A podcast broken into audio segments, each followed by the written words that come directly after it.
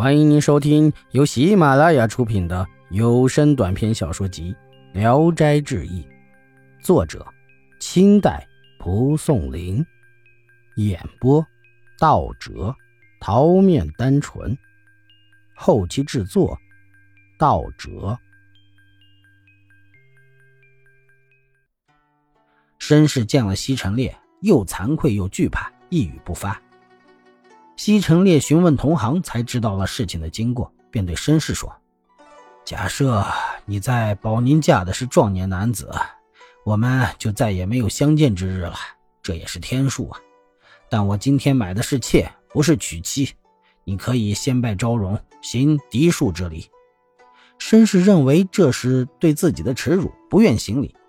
西城烈骂道：“过去你做正房是怎样来的？”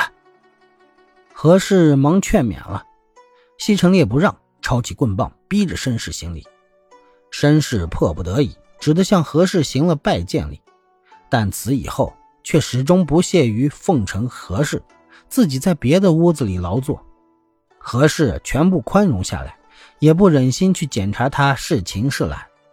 西城烈每次和何氏饮酒谈天，往往让绅士在一边支使，何氏总是让丫鬟代替。不让他在前面侍奉。一次，正值陈四宗做了盐亭县的县令，西城烈和同村一人发生了小争执，那人便到县衙告他逼妻做妾。陈县令不准诉状，将那人赶出了大堂。西城烈很高兴，晚上正在私下和何氏颂扬县令的恩德，忽然有小童叫着敲门进来，说：“县令成功来了。”西城烈十分惊骇，急忙寻找衣服鞋子。县令已经到了卧室门口。西城烈越发惊疑，不知怎么办才好。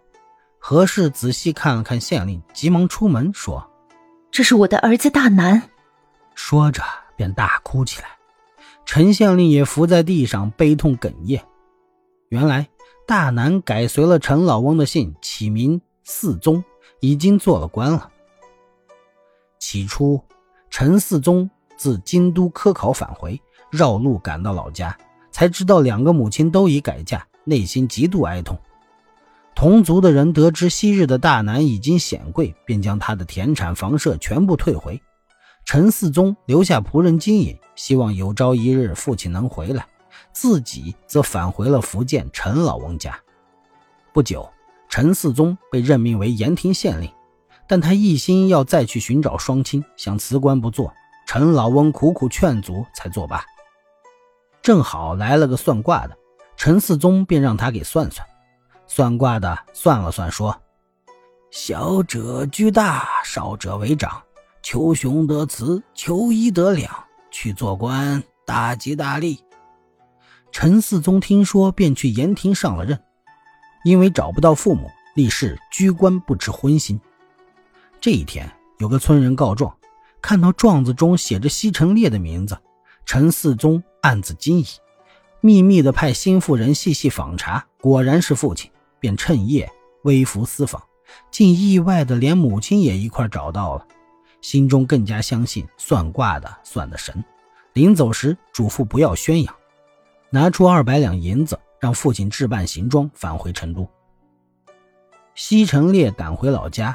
见房屋全新，家里仆役马匹众多，已经成了高门大户了。绅士见大南已经富贵，也就越发收敛了些。他哥哥申包认为不合理，又打官司，为妹妹争夺嫡妻的位子。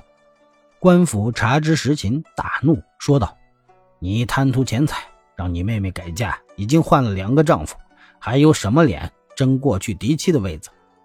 将申包狠狠地鞭打了一顿。从此后，何氏、申氏的名分一家明确了下来。申氏把何氏当作妹妹看待，何氏也乐意把她当作姐姐。衣服饮食从不独占。申氏起初还怕他会报复，到现在更加的愧悔。西城烈也原谅了申氏过去的过错，让内外家人都称他太母，只是不能像嫡妻那样封为诰命罢了。意史是说，佛家将颠倒众生，不可思议。不过造物主安排的多么巧妙呀！牺牲一个丈夫不能在妻妾之间自立，仍是一个庸庸碌碌之人。